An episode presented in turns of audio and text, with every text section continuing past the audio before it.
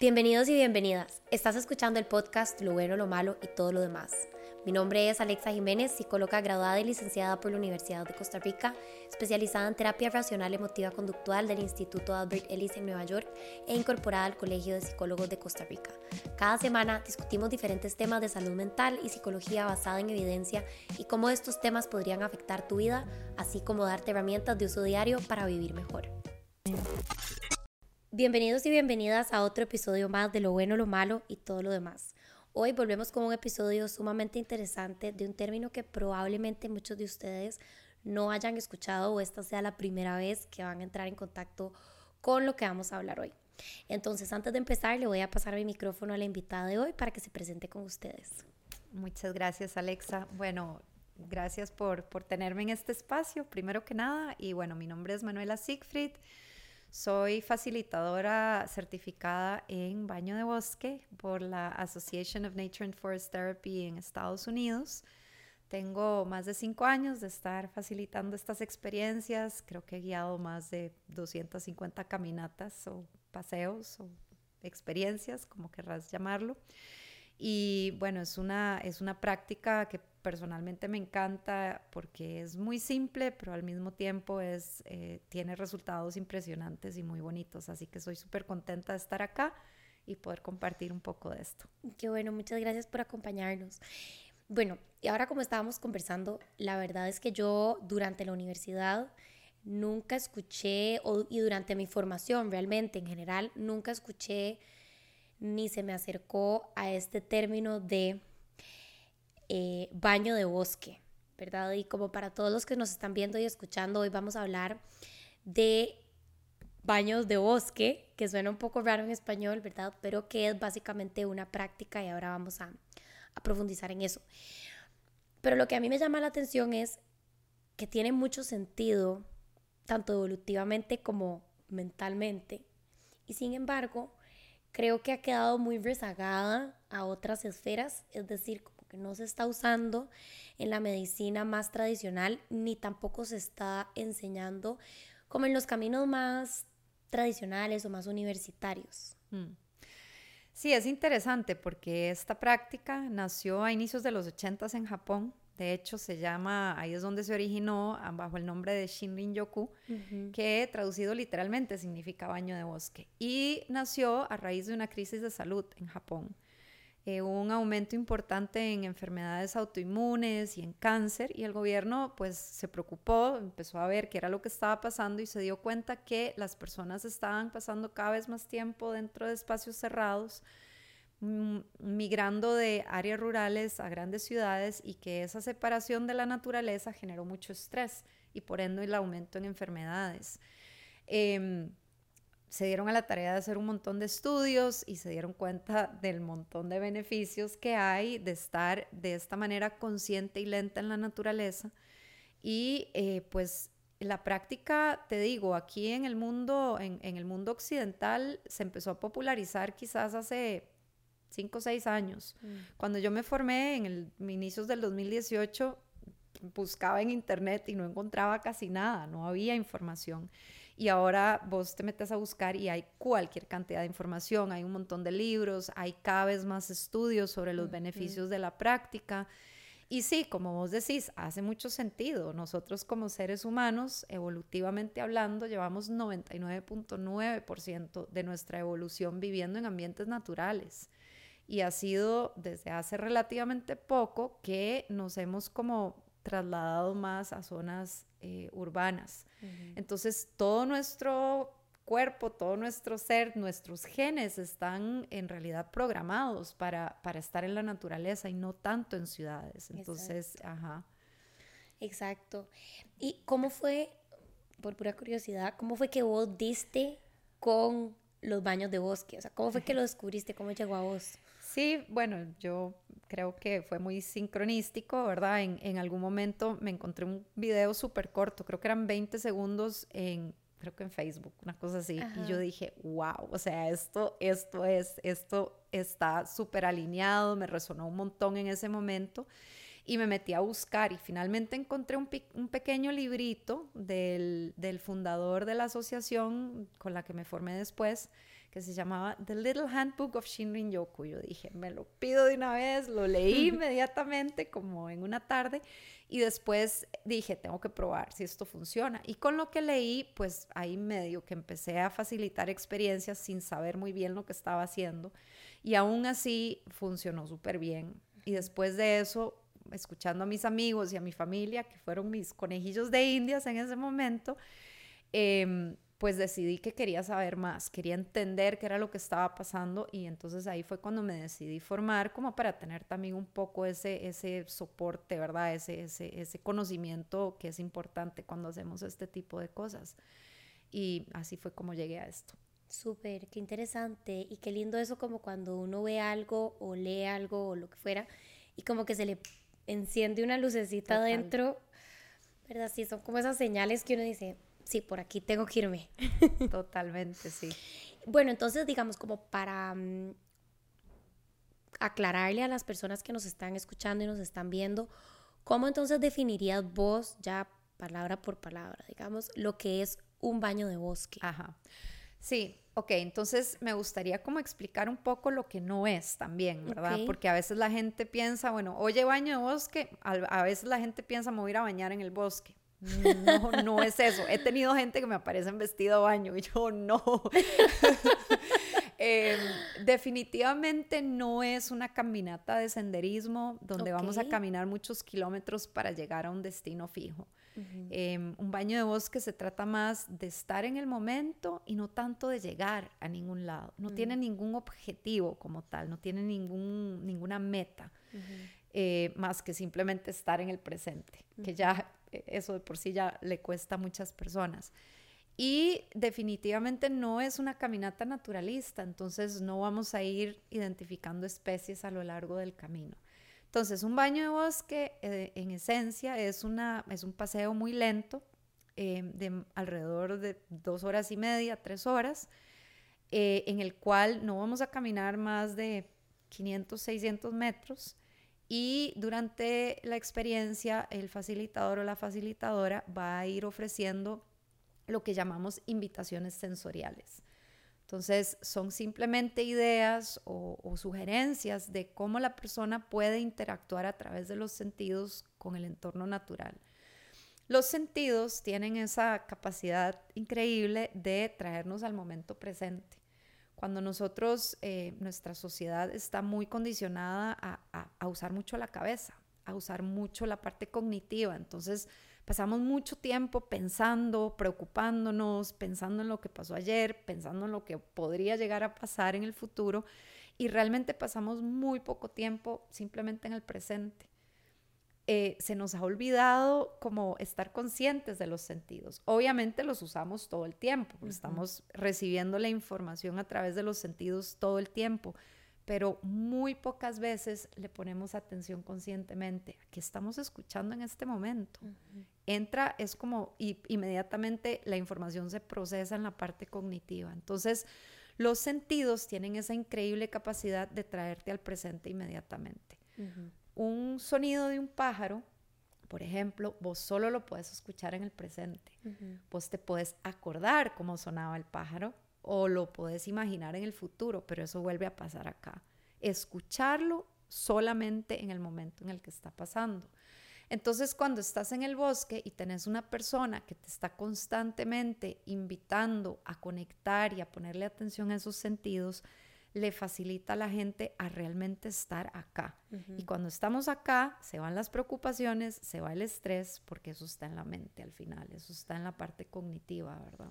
Exacto, y qué bonito todo esto que decís, porque, bueno, las personas que ven y que escuchan este podcast saben que yo desde hace muchísimos años, desde que estaba en el colegio, más, muchísimo más carajilla, me interesé por el budismo. Mm.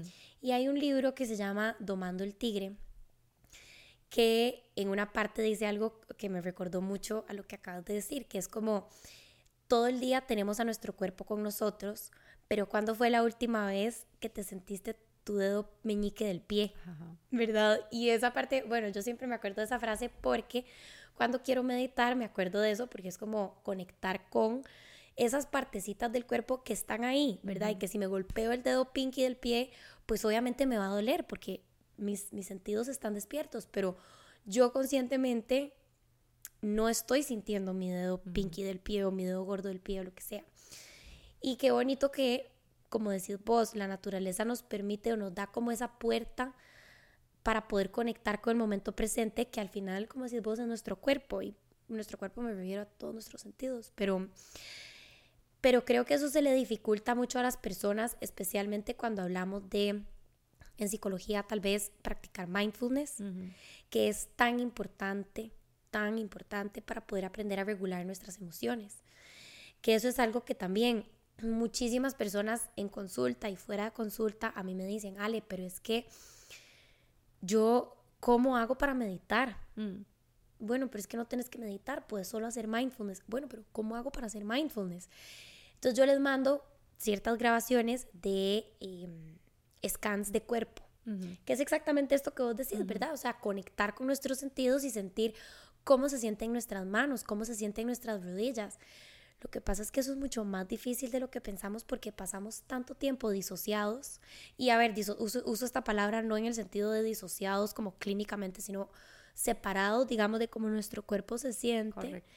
Que cuando tratamos de conectar con nuestro cuerpo, así como decís vos, no sé, estamos sintiendo nuestros pies y en dos segundos ya estamos pensando que en la lista del súper, que uy, tengo que hacer esto, que ay, no le mandé el mensaje a aquel, ¿verdad? Entonces, creo que esta práctica de ir a la naturaleza, cambiar de ambiente y tener tantos estímulos es como, como suavizar ese aprendizaje a poder conectar con mi cuerpo, eventualmente, no sé, en mi casa, por ejemplo. Totalmente. Em, y sí, es bien interesante esa parte porque como sociedad, como sociedad en general, estamos nuevamente muy condicionados a tenemos que ser eficientes, tenemos que ser productivos, si hago las cosas bien y rápido me van a recompensar, ¿verdad? Eh, también esa, ese valor más alto que se le da a la parte intelectual, ¿verdad? Y, no, y, las emociones como que muchas veces se quedan ahí de lado o, el, tema de, estar conscientes de nuestro cuerpo, ¿verdad? Escuchar nuestro cuerpo, esa es otra cosa que es dificilísima, que se nos está olvidando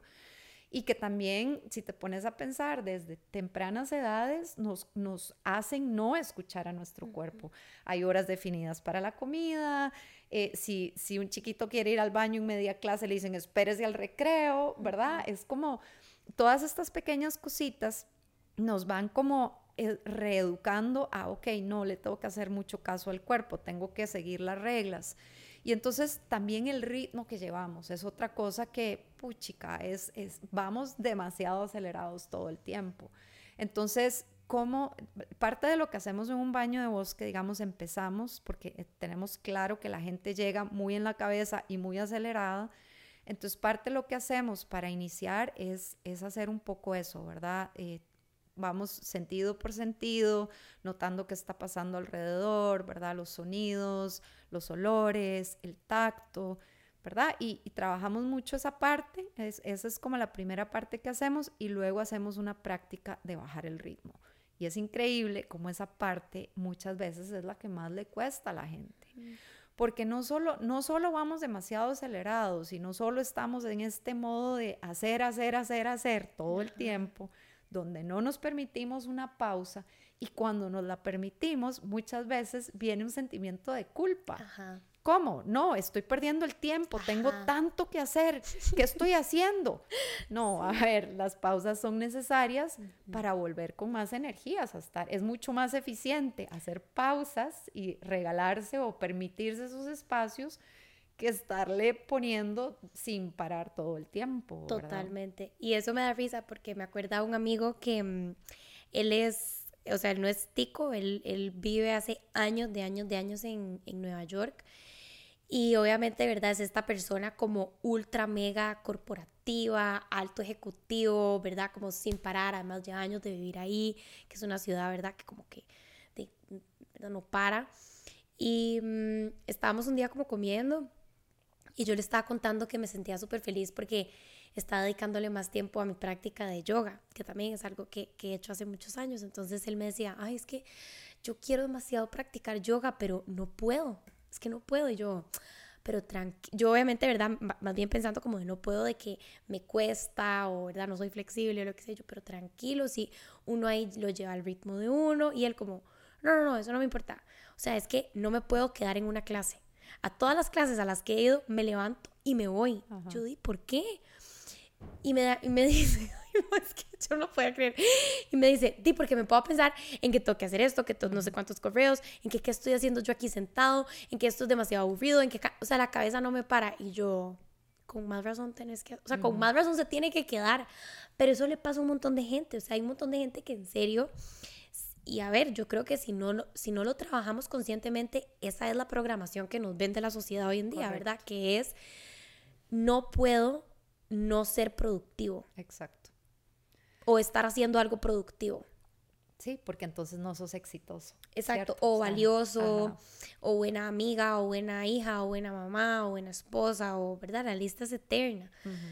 El otro día también estaba hablando con otro amigo, hace poco, ¿verdad? Me fui de viaje y, nos topamos ahí y estábamos conversando y entonces él me decía, es que eh, hay, que, hay que como ser productivo, ah, no sé cómo fue que me lo dijo, o sea, es que hay que estar haciendo algo siempre. Y yo, ¿a dónde está escrito que hay que estar haciendo algo siempre? O sea, como, ¿en qué momento de nuestra historia humana se nos vendió la idea de que es malo aburrirse? Correcto. Y eso, digamos, eso es bien interesante también, porque a veces la gente dice, sí, pero yo voy al bosque a la naturaleza todo el tiempo. Ajá, pero vas a hacer algo. Porque generalmente la gente va hacer senderismo, tiene la, ¿verdad? El pico de la montaña o la catarata en mente, tengo que llegar ahí y se pierden todo el trayecto porque están simplemente pensando en el destino o van a hablar con algún amigo o a veces yo veo gente que va pegada al teléfono caminando en el bosque.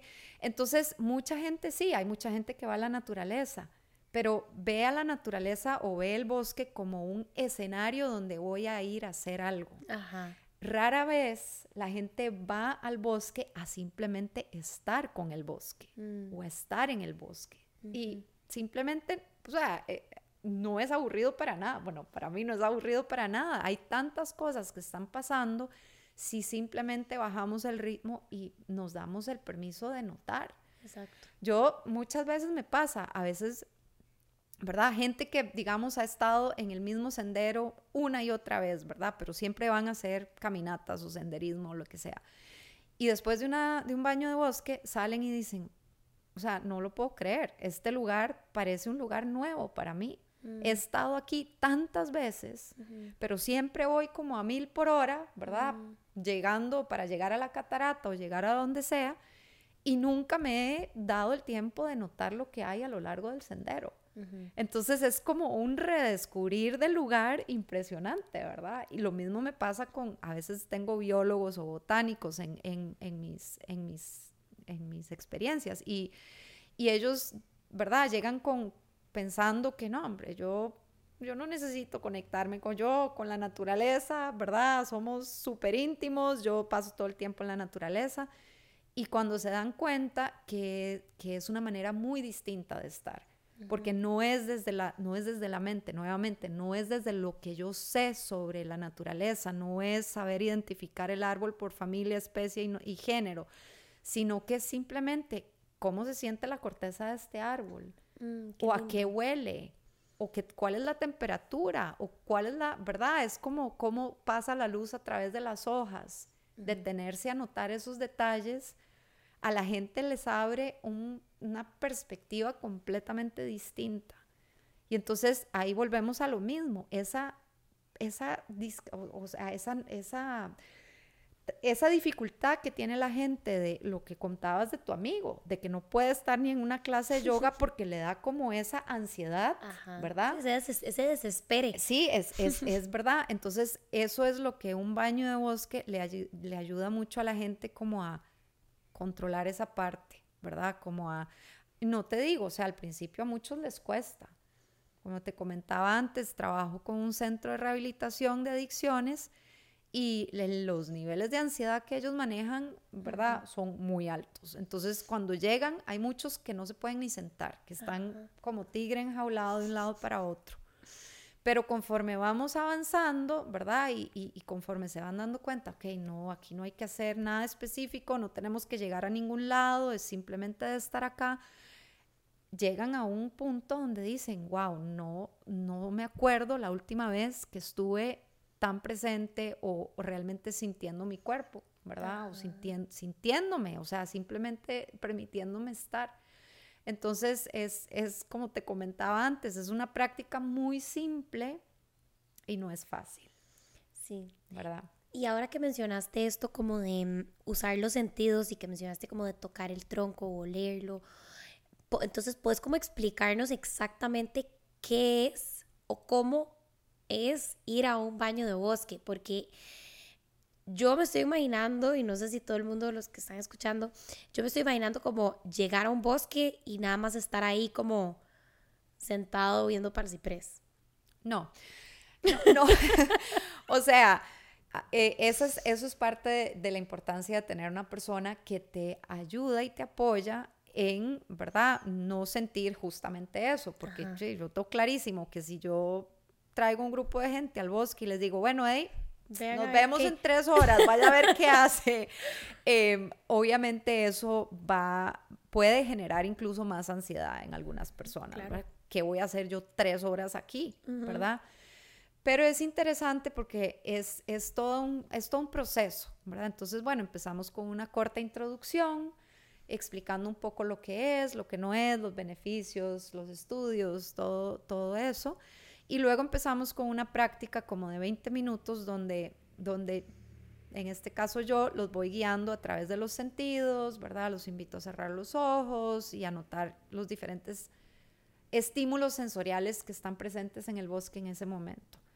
Eh, y después de cada una de las invitaciones hay una oportunidad de compartir, que también es completamente abierta y opcional, o sea, la gente puede decidir si comparte con palabras o en silencio o en otro idioma lo que ellos quieran. No es, digamos, nada obligatorio, ¿verdad?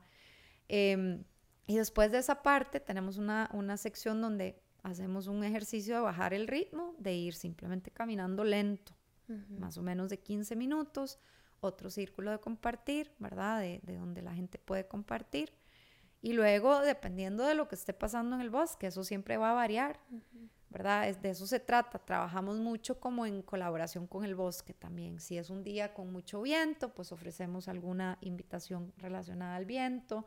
Si es un día de lluvia, con la lluvia. Si hay muchos sonidos de pájaros, por ejemplo, entonces trabajamos con eso. Y, y, y, al final lo que hacemos es compartir té y bocadillos en el bosque, que a la gente le encanta. Y es interesante porque esas tres horas se pasan volando. La gente dice, ¿cómo? ¿Cómo que ya pasaron tres horas?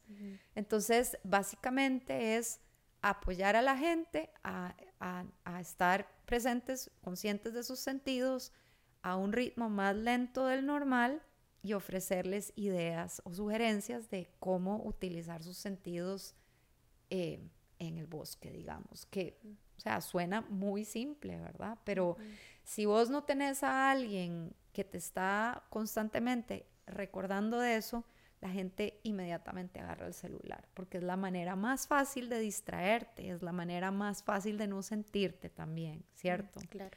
Que a veces con la primera parte, que es donde vamos despertando los sentidos, cuando terminamos con eso, muchas veces me pasa que la gente se pone a llorar Mm. Y dice, no me acuerdo cuándo fue la última vez que conscientemente olí algo o que conscientemente escuché, le puse atención a los sonidos, ¿verdad? Entonces, ahí te das cuenta de, cómo, de, lo desconectados que estamos de nuestros sentidos, ¿verdad? Al final. Sí, 100%. Y yo creo que eso es algo que se ve en consulta. ¿Verdad? Yo lo veo mucho en consulta, que tal vez muchas personas llegan y tienen una ansiedad gigante y mm, es un poco esta carrera eterna, e, escapando de esto que no quieren sentir o que les incomoda sentir. Y pues eso es una ansiedad muy grande, ¿verdad? O sea, como el la ansiedad de la ansiedad, o sea, no, no, me siento ansiosa de que me voy a sentir ansiosa, entonces le huyo a sentirme ansiosa, pero eso me mantiene ansiosa, ¿verdad? Y yo creo que eso es como un mal colectivo, porque eso sostenido en el tiempo, que yo creo que a muchas personas les pasa desde su adolescencia o inclusive desde la niñez, muchas veces termina o en trastornos, en trastornos de ansiedad o en depresiones. Entonces tiene todo el sentido del mundo que haya personas que se pongan a llorar, porque es lo que está ahí abajito, ¿verdad? Es como, estoy corriendo, de pronto llego a esta práctica de baño de bosque, me obligan, o sea, no me obligan, pero digamos como que me dan una manera muy, muy, muy fácil o como muy suavecita de poder conectar con el presente y en el momento en que conecto con el presente me doy cuenta que lo que tengo es un nudo en la garganta y quiero llorar. Por ejemplo, ¿verdad? Sí. No, y es, es justo eso, ¿verdad? Es, es cómo generas un espacio donde la gente sienta ese permiso de realmente volver a sentir. Ah, o sea, eh, y, esto, ¿verdad? Es, es sin importar, o sea, he tenido igual baños de bosque donde, me acuerdo una vez, tuve seis altos ejecutivos de empresas y al final tenía a los seis llorando. Que yo digo, la importancia de, la importancia de tener estos espacios donde la gente sienta esa libertad de ser y de sentir que cada vez hay menos, ¿verdad? Y lo que decías, sobre todo de la gente joven, ¿verdad? Yo tengo dos, chicos, bueno, uno tiene ya 21, eh, pero mi hija que tiene 17, y, o sea, si, te pones a ver eh, los niveles de ansiedad que manejan esos chicos hoy en día, es, a mí me da susto, o sea, a mí realmente me preocupa, porque es como es, eh, son muy elevados y no tienen las herramientas como para manejar. No. No las tienen. Entonces, me imagino que vos igual estás full y, ¿verdad? Ese, ese tema de que, de que los, ¿verdad? Los psicólogos ya no, no dan abasto. O sea, y con lo de la pandemia peor, ¿verdad? Donde, donde estábamos encerrados y pegados a pantallas todo el día, pues creo que se, se, se puso peor todavía el tema, ¿verdad? 100%. O sea, sí, estadísticamente sí se puso peor, ¿verdad? Es, es la pandemia, es la segunda pandemia, la pandemia silenciosa, digamos. Sí. ¿Verdad? Mucha depresión, suicidio, ansiedad. Y, y, lo triste es que muchas personas lo sufren en silencio y no se dan cuenta que, digamos, vuelven a ver al lado, ¿verdad? Y piensan que, que son los bichos raros. Y en realidad todo el mundo debajo de las redes sociales, caras felices, se están sintiendo igual. Sí. Volviendo un poco al tema de, del baño de bosque, ahora vos y yo estábamos hablando al principio, antes de empezar a grabar, sobre un libro buenísimo que yo me lo leí hace ratos, que se llama, bueno, en inglés se llama The Nature Fix. Y ese libro realmente fue el libro como que a mí me introdujo al concepto de baño de bosque. Y a mí me, me encantó porque hay una parte mía, que soy muy espiritual en mi parte personal, digamos, y conecto mucho con mi espiritualidad a través de la naturaleza. Pero hay otra parte mía que es sumamente científica y como cuantitativa, ¿verdad? Y así, y sistemática. Entonces, cuando yo me leí este libro, fue como si alguien hiciera así, entre esas dos partes mías, ¿verdad? Porque el libro incluye como mucha esta parte de conectar con la naturaleza, con, con esto que es más grande que nosotros y que al mismo tiempo formamos parte de, que es, ¿verdad? Pues de sí, la naturaleza.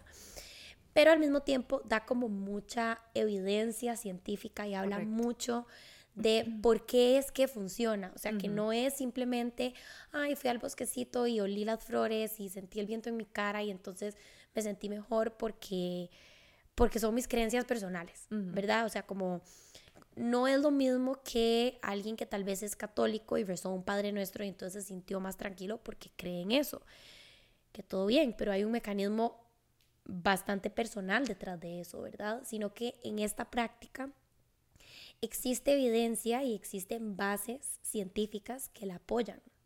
No sé si nos puedes contar un poquito más de eso. Claro, sí, es, es, interesante este libro que mencionas, porque la autora, la autora de hecho también es facilitadora de baños de bosque. Entonces eh, yo la conozco y es, es, es, es fascinante, es, es, muy interesante eh, su trayectoria y su, la, la, manera tan fácil que une, ¿verdad? La parte como más emocional y sensorial con la parte científica, que es bien interesante, ¿verdad? En su libro. Entonces sí, claro, hay, como te comentaba, hay un montón de estudios que se hicieron, digamos, en, los 80 específicamente en Japón, pero ahí ahorita hay un montón de estudios porque el interés es, es muy grande. Eh, el interés es muy grande porque al final finalmente la gente se está dando cuenta, wow, o sea, la naturaleza ahí la tenemos. Y esa es una manera muy eficaz de tener salud preventiva, no de tratar la enfermedad, sino de prevenirla, ¿verdad? De prevenir un montón de cosas. Entonces, digamos, algunos de los estudios que se hicieron cuando empezó el movimiento en Japón fue eh, un estudio que hicieron con los árboles, que se dieron cuenta que los árboles están constantemente emitiendo unos compuestos volátiles que se llaman fitoncidas. Y los fitoncidas son parte del sistema inmune del árbol. El árbol los usa para combatir virus, bacterias y hongos. Pero la parte interesante de la que se dieron cuenta es que cuando los humanos estamos expuestos a estos fitoncidas, ya sea por medio de la respiración o por medio de la piel, nuestro propio sistema inmune se activa. Entonces el cuerpo responde a estas fitoncidas generando más células NK, que son las Natural Killer Cells, que son una especie de glóbulo blanco que está patrullando el cuerpo buscando células que están mutando, que están cambiando y las destruye. O sea, entonces la teoría es que estas fitoncidas eh, podrían ayudar a prevenir el cáncer, ¿verdad? Porque además hay un aumento de hasta un 50% de, de, células NK, en el cuerpo después de estar eh, expuestos a, la naturaleza por, creo que es un día, una cosa así. 24, cuando decís un día, 24 horas creo seguidas. Que, creo que era, sí, creo que era 24 horas, ajá. Después también hicieron estudios em, sobre la presión arterial, la frecuencia cardíaca, ¿verdad? Las hormonas del estrés. Porque digamos, en Japón en este momento hay más de 60 senderos certificados para hacer baños de bosque. Y son muy metódicos. Si vos vas a un sendero en Japón, te, toman la presión arterial, mm. te toman una muestra de saliva para medir la milasa y vuelven a hacer lo mismo cuando salís de ahí.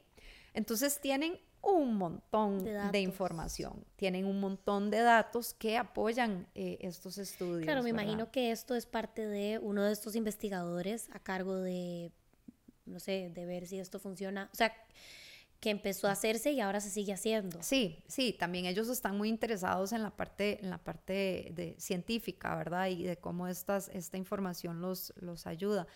Entonces, eh, claro, se dieron cuenta que hay una disminución de las hormonas del estrés, ¿verdad? Hay una disminución en la frecuencia cardíaca, hay una disminución en la presión arterial. Después hicieron estudios también para ver... Em, resolución de problemas, por ejemplo, la parte creativa y la parte de la concentración. Entonces igual tenían dos grupos y a un grupo los mandaron al bosque por unas horas, al otro grupo los dejaron ahí en un cuarto y al final de creo que tres o cuatro horas los pusieron a resolver el mismo problema.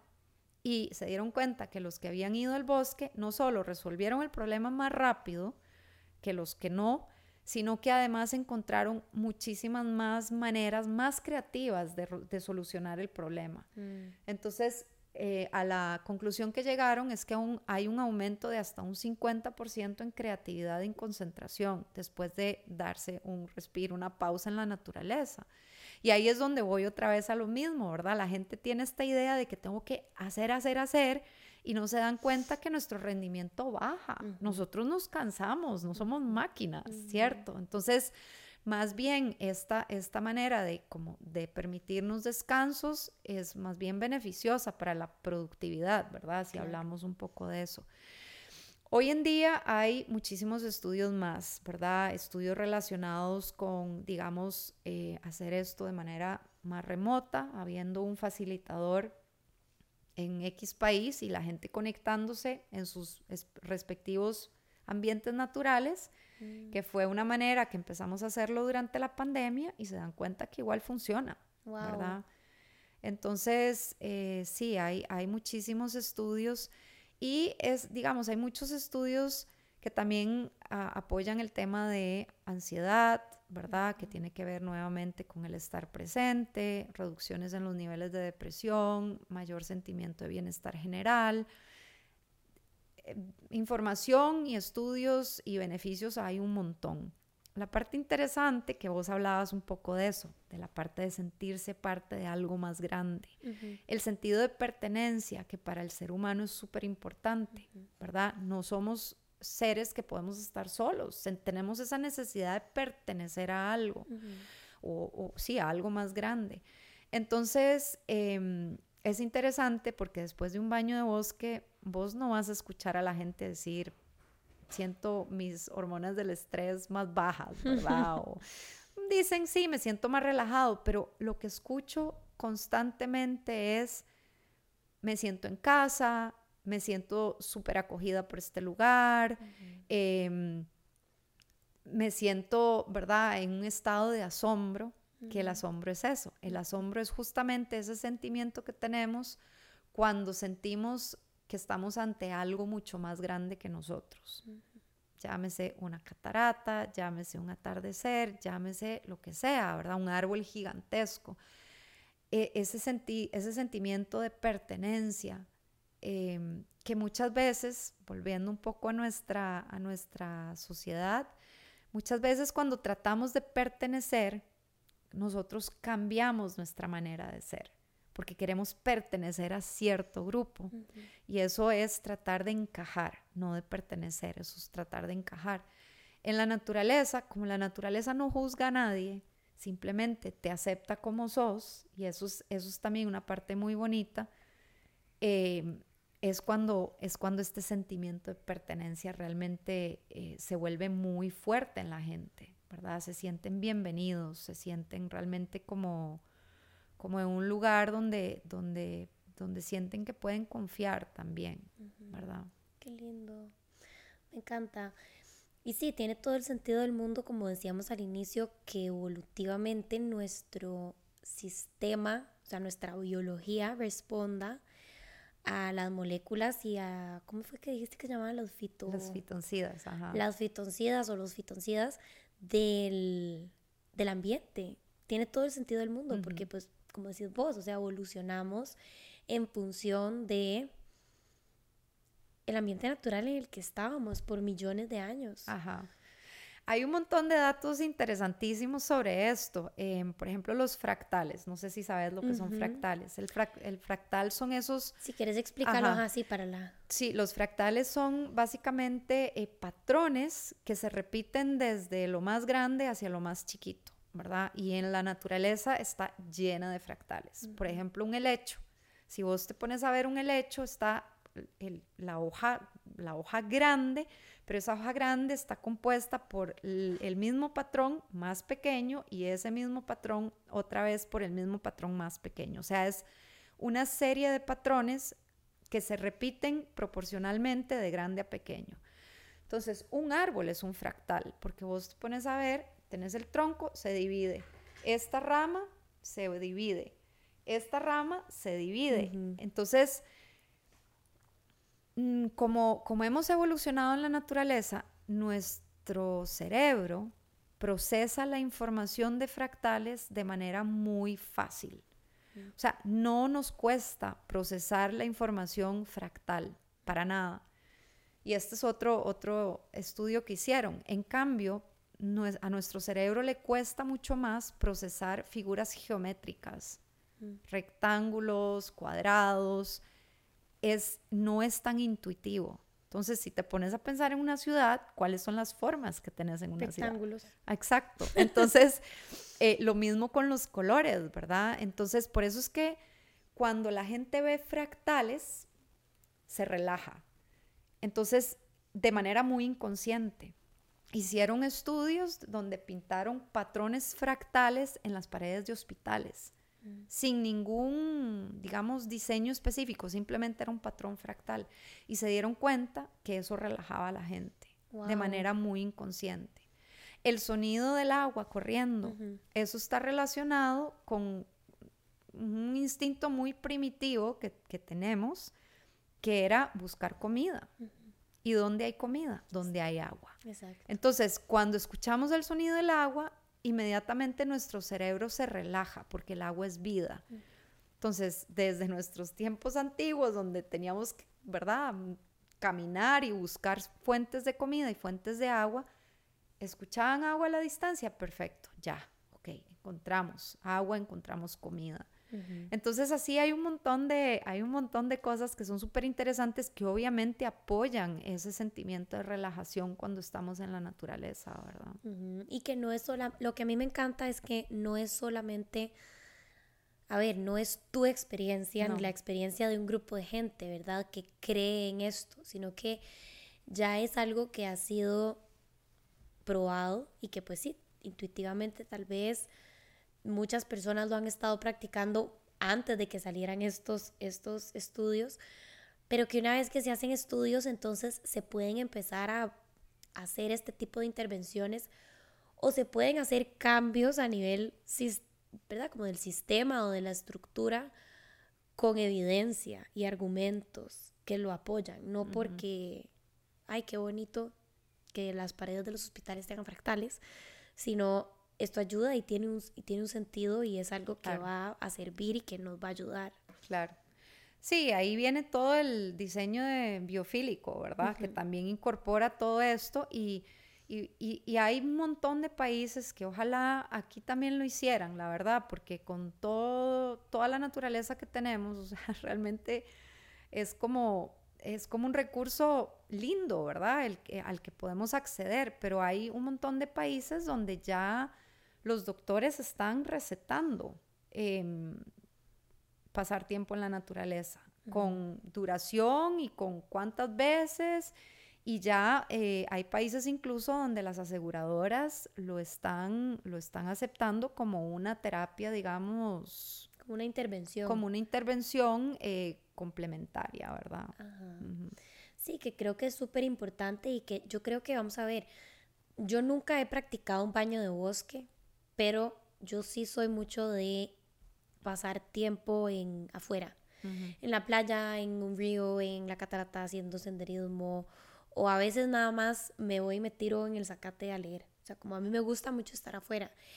Y cuando yo leí este libro, yo dije, claro, tiene todo el sentido del mundo. O sea, obviamente hay algo que tal vez yo a nivel consciente, como decís vos, no digo como, ay, qué relajada me siento, wow, mi presión arterial bajó porque no lo puedo notar, pero mi cuerpo me lo pide, por así decirlo, porque hay algo que sí está pasando en donde yo claramente me estoy sintiendo mejor cuando estoy afuera. Y yo también lo noto, cuando estoy adentro mucho tiempo, con luces artificiales, a mí me dan migrañas. Pero así de que no puedo ni ver la pantalla del celular. Entonces es algo como que, bueno, a nivel de experiencia personal tiene muchísimo sentido. Pero ya a nivel de verlo en un libro y ver estudios, es todavía más fascinante. Perdón. Es todavía más fascinante porque es ver cómo en serio, y esto tal vez les va a sonar como muy, yo no sé, hippie o lo que sea, pero en serio estamos muy conectados, ¿verdad? Estamos muy conectados con toda esta parte de la naturaleza que hoy por hoy yo creo que la hemos dejado como tirada por allá y pensamos que somos como esta cosa súper separada de eso que vemos por allá afuera y no, ¿verdad? Correcto. Seguimos siendo un sistema, seguimos perteneciendo a la naturaleza y nuestro sistema funciona en función, valga la redundancia, de este otro sistema que es la naturaleza. Correcto. Sí, es, eso que decís es súper importante, ¿verdad? Es, eh, tenemos este sentimiento de separación de la naturaleza, de alguna manera pero no estamos separados, o sea, no hay manera de que estemos separados porque somos naturaleza, ¿verdad? Entonces, eso es algo muy bonito también que pasa, ¿verdad? Es como, es casi como un recordar, es como un recordar de nuestro lugar dentro de esta red gigante de vida que hay en el planeta, ¿verdad? Entonces, no es que seamos, ¿verdad? Hay una especie totalmente alejada o separada y que todo lo demás es naturaleza. No, no, no, o sea, somos, somos parte. Lo que pasa es que, nuevamente, nuestro estilo de vida, vivir, eh, ¿verdad? El, movernos cada vez más a grandes ciudades, y esto también es un poco alarmante para mí, porque ya hace más o menos 40 años la relación era 70-30, 30%, 30 viviendo en grandes ciudades, 70% en zonas rurales y calculan que para el 2040 la proporción se va, va a haberse invertido. O sea, vas a estar hablando de 70% de la población mundial va a vivir en ciudades y solo el 30% en zonas rurales, que es como, wow, o sea, ¿en qué momento, verdad? ¿Qué cambio tan rápido en realidad? Y qué implicaciones, qué implicaciones tan grandes también para otro montón de, de partes de nuestra sociedad, como por ejemplo la producción de alimentos, etcétera, pero bueno, es otro tema, pero pero qué impacto ese dato, sí. Sí, sí, y, y, es, es, eso también, ¿verdad? También pensando un poco más allá del, del, impacto ambiental y de lo que está pasando con el planeta, el baño de bosque, que creo mucho que ese impacto ambiental y lo que está pasando tiene mucho que ver con ese sentimiento de desconexión de la gente, porque es como, es a mí que me importa, ¿verdad? Si vos no tenés una relación con la naturaleza, pienso mucho en los chicos también, de la verdad, que cada vez menos pasan, yo pasaba afuera toda, toda mi infancia, ¿verdad? Pero ahora vos vas y les hablas de la importancia de cuidar la naturaleza y les entra por un, lado, por un oído y les sale por el, por el otro, porque si nunca han estado bañándose en un río, por ejemplo, si nunca se han subido a un árbol, es como muy abstracto, es como de qué me está hablando, yo no conozco eso. Entonces es, es, un poco también en beneficio mutuo, ¿verdad? De, un baño de bosque, a mí me ha pasado que entra gente y me dice, no, pues a mí yo estoy aquí porque mi novia me trajo, yo a mí el bosque no me gusta. Y después de las tres horas, este chico comparte me dice, ya, o sea, no sé qué pasó, pero ya no, ya no me atrevo ni a caminar en el sendero por miedo a majar una hormiga. Entonces, ¿cómo pasas de que no me gusta para nada el bosque a preocuparte por las hormigas en el sendero, verdad? Sí. Sí, y qué lindo porque eso que decís me recuerda montones a, hay una práctica de meditación, hay una meditación que se llama Tonglen, no sé si has escuchado. Bueno, es una es una meditación zen que lo que plantea es cultivar compasión mm. por absolutamente todos los seres vivos.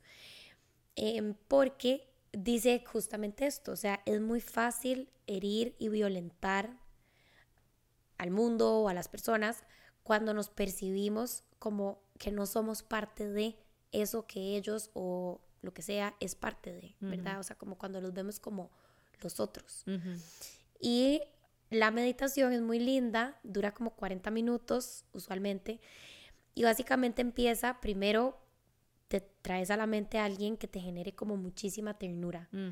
Entonces, por lo general es un bebé o un sobrinito o yo siempre pienso en mis perritos, ¿verdad? Porque es como, eh, te piden como que penses en, en, en un ser que realmente no sea alguien como que amas un montón, pero que también tenés ahí como alguna ambivalencia, no sé, ¿verdad? Una hermana que es como la amo y la adoro, pero y también peleamos, por ejemplo, ¿verdad? Sino como un ser que, ¿verdad? Te genere ternura. Entonces, bueno, un perrito. Y después como, ¿verdad? Imaginártelo, lo que sea, verlo a los ojos y decirle, we're friends, somos amigos, ¿verdad? Nosotros somos amigos. Y luego ir abriendo como este círculo hacia personas que no te caen bien, personas que quieres mucho, árboles, plantas, tu vecino, la persona que viste hoy cuando estabas comprándote un café. Entonces es esta como cultivación de compasión por absolutamente todo, más allá de si me gusta o no me gusta, si mm. me cae bien o no me cae bien. Y yo creo que eso que acabas de decir, o esta experiencia que acabas de compartir que le pasó a este chico que fue a hacer un baño de bosque, es exactamente eso. O sea, él logró percibir que estaba vivo, o sea, que esto, este entorno está vivo y que son amigos, ¿verdad? O sea, como dice la, a ver, la meditación, o sea, esta, esta meditación de Tonglen como que habla de que we're friends como para hacer esa, esa alianza, ¿verdad? Pero realmente es un sentimiento, es como de, ay, pertenecemos, ¿verdad? Somos parte de lo mismo, estamos juntos en esto, digamos. Entonces me, me da como mucha o sea, me parece precioso y también me parece muy interesante las diferentes maneras de llegar a cultivar esa compasión. Sí, y eso, volvemos a lo mismo, eso tiene mucho que ver también con los sentidos, porque vos no sentís amor a través de la mente, ¿verdad? Entonces, yo, a mí siempre me gusta hacer como este ejercicio con la gente, que es como, ok, a ver, te voy a leer el currículum de una persona, ¿verdad? Te voy a decir el nombre, la edad, la profesión, qué estudió, a dónde estudió, a dónde vive, toda la información, ¿verdad? Sobre esta persona. ¿Vos crees que con la información que te estoy dando puedas sentir algún tipo de cariño o amor por esta persona? Probablemente no, porque simplemente es alguien abstracto con el que nunca has entablado una conversación, al cual nunca has abrazado, el cual nunca has escuchado, no has escuchado su tono de voz, ¿verdad? Entonces falta toda esa parte sensorial para tener una relación con alguien.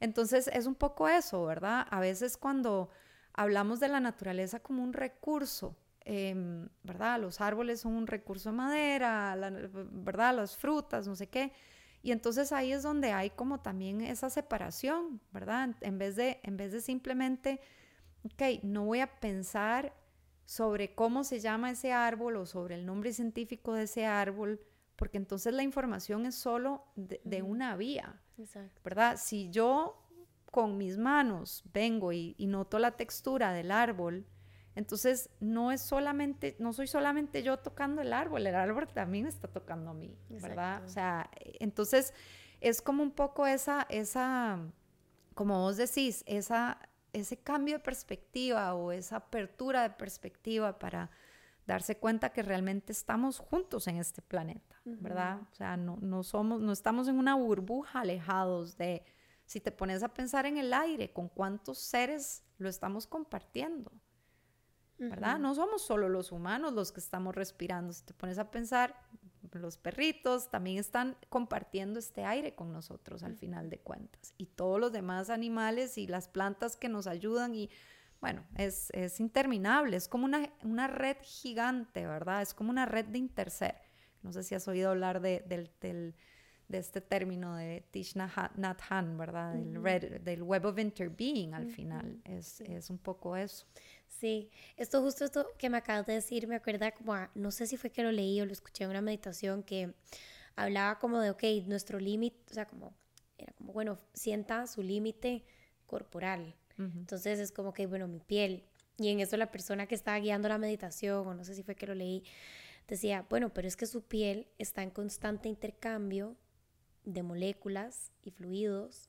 Su nariz, ¿verdad? Está intercambiando oxígeno por, dióxido de carbono, etcétera. O sea, usted está en constante intercambio, entonces técnicamente esta no, este no es su límite, la piel no es su límite porque es una membrana permeable. Entonces, ¿cuál es el siguiente límite? La capa de ozono, la atmósfera. Eso entonces significa que su límite, o sea, el límite de todos es, ¿verdad? Este planeta. Y es como, bueno, me acuerdo que en ese momento como que me impactó montones y me voló la cabeza porque fue como, wow, o sea, de verdad que somos como un solo organismo. Si, si uno se pone como a hilar muy delgado en ese tipo como de ciencia y de biología. Pero sí, me parece interesantísimo y me parece una práctica demasiado linda. La quiero probar. Más bien te iba a preguntar, todas las personas que nos están escuchando y que quisieran probar un baño de bosque, ¿cómo pueden hacer? ¿Qué tienen que hacer? Sí, eh, bueno, em, igual somos ya creo que 15 más o menos eh, facilitadores certificados aquí en el país, en diferentes partes del, país. Entonces, igual, no sé si te puedo pasar como los contactos a vos, como para que los tengas ahí, o, no sé cómo lo manejas normalmente. Usualmente, o sea, usualmente ponemos como tu contacto en aquí abajito, como en el video. Ajá y también en la descripción del episodio en Spotify. Que, y bueno, y en todas las plataformas en donde suena, pero no sé, digamos, como si tenés a mano, como si te pueden llamar a vos o si tenés como una página o si hay como un directorio o algo así. Sí. Bueno, directorio no tenemos todavía, pero yo tengo una página que se llama terapia de porque em, y eh, mi Instagram, que es Forest Bathing Costa Rica. Eh, ese es como mi Instagram. Ok, perfecto. Sí, lo vamos a poner por acá. Y si quisieran probarlo, pues nada más te escriben y listo. Y ahí vos con ellos coordinadas. Sí. Y vos cuando querrás, vamos. Sí, qué emoción, me emociona montones. De verdad lo quiero probar. Desde que leí ese libro, pues me ha parecido interesantísimo y no sabía que había aquí en Costa Rica fue que topé con tu página de Instagram y yo, no puede ser, tengo que invitarle al podcast. sí, sí, sí, es, es eh, sí, ya cinco años en esto, eh, ya llevo cinco años en esto y, es súper, súper lindo, la verdad, la gente... Mucha gente no sabe de lo que se trata, pero es, es, es, eso, ¿verdad? Lo traemos tan natural en nosotros mismos que en realidad nunca me ha pasado que alguien me diga, no me gustó para nada para nada. O sea, y cada persona, en, esa es la otra parte súper linda, cada persona encuentra en el bosque lo que necesita. Mm, qué lindo. Sí. Qué lindo. Y creo que es una manera, como decís vos, de recordar y de volver como a la sencillez de... A ver, yo soy súper partidaria de poder encontrar herramientas conductuales, accesibles, em, para poder mejorar la salud mental. Y creo que esta es una de ellas. Totalmente. Además, pensando en el estrés, que es, ¿verdad? Como la causa, la causa subyacente de tantas otras cosas, que, tantas otras condiciones, enfermedades que hay, que, salud mental y todo. Yo creo que si logramos como manejar el estrés mejor en nuestras vidas, pues no solo nos vamos a sentir mejor en nosotros, sino que en general, digamos, las relaciones interpersonales y la sociedad como tal en general creo que va a mejorar un montón, ¿verdad? Total, 100%. Sí, es una deuda grande que tenemos. bueno, muchas gracias por acompañarnos, de verdad que estuvo lindísimo compartir con vos hoy. Gracias por compartirnos tu conocimiento también. Con mucho gusto, más bien gracias por la invitación a vos y cuando quieran, eh, de verdad, yo puedo seguir hablando de esto por horas, feliz. Sí, muchísimas gracias. Y muchísimas gracias a todos y a todas ustedes por escuchar otro episodio más de lo bueno, lo malo y todo lo demás. Como siempre les digo, si este es un espacio en el cual aprenden, que les gusta, que les genera valor, nos pueden apoyar de manera gratuita dándole compartir con sus grupos de WhatsApp, con sus grupos de Instagram, en sus historias comentando, likeando, dándole guardar, que es como un super like, suscribiéndose a nuestros canales de YouTube y si quieren llevarlo un paso más allá, también nos pueden apoyar de manera monetaria a través de Patreon en www.patreon.com slash no pasa nada oficial. Muchas gracias y nos vemos en el próximo. Chao.